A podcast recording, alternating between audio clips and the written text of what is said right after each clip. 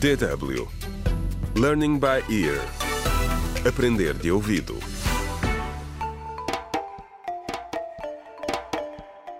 Contra o crime.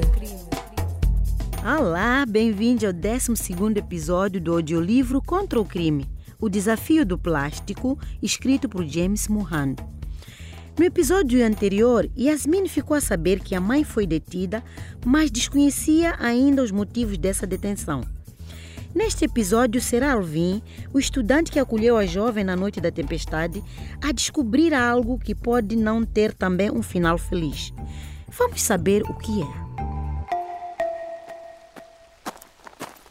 Alvin deu um pontapé nas pequenas pedras que se acumulavam na linha costeira do porto fluvial.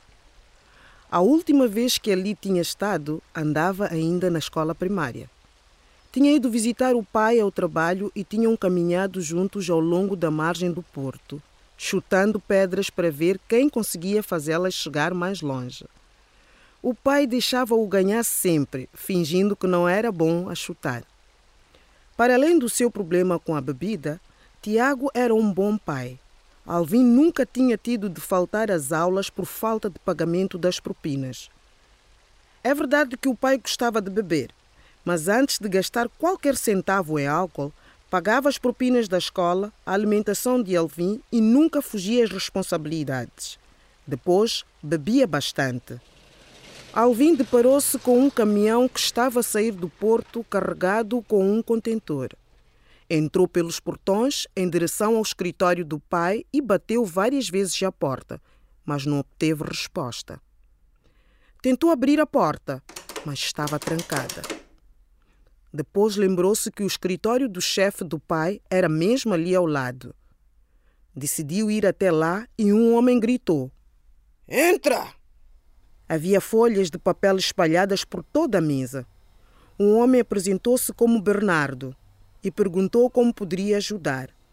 Alvin estava a começar a responder quando o telefone tocou novamente. Um homem pegou no telefone, despachou algumas encomendas e voltou a desligar. Sabe, o seu pai, o Osvaldo, não vem trabalhar há dois dias. Também temos estado a tentar contactá-los, disse Bernardo. Tinha um mau pressentimento. O pai era a única família que lhe restava.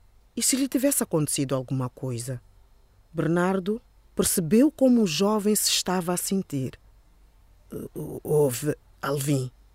Não há necessidade de tirar conclusões precipitadas. Provavelmente ficaram presos em algum sítio por causa do mau tempo.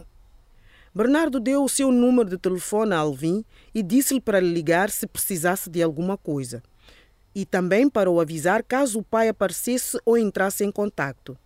No entanto, disse também que achava melhor, por segurança, apresentar queixa à polícia. Alvin saiu do escritório do Bernardo com lágrimas nos olhos. Contra o crime.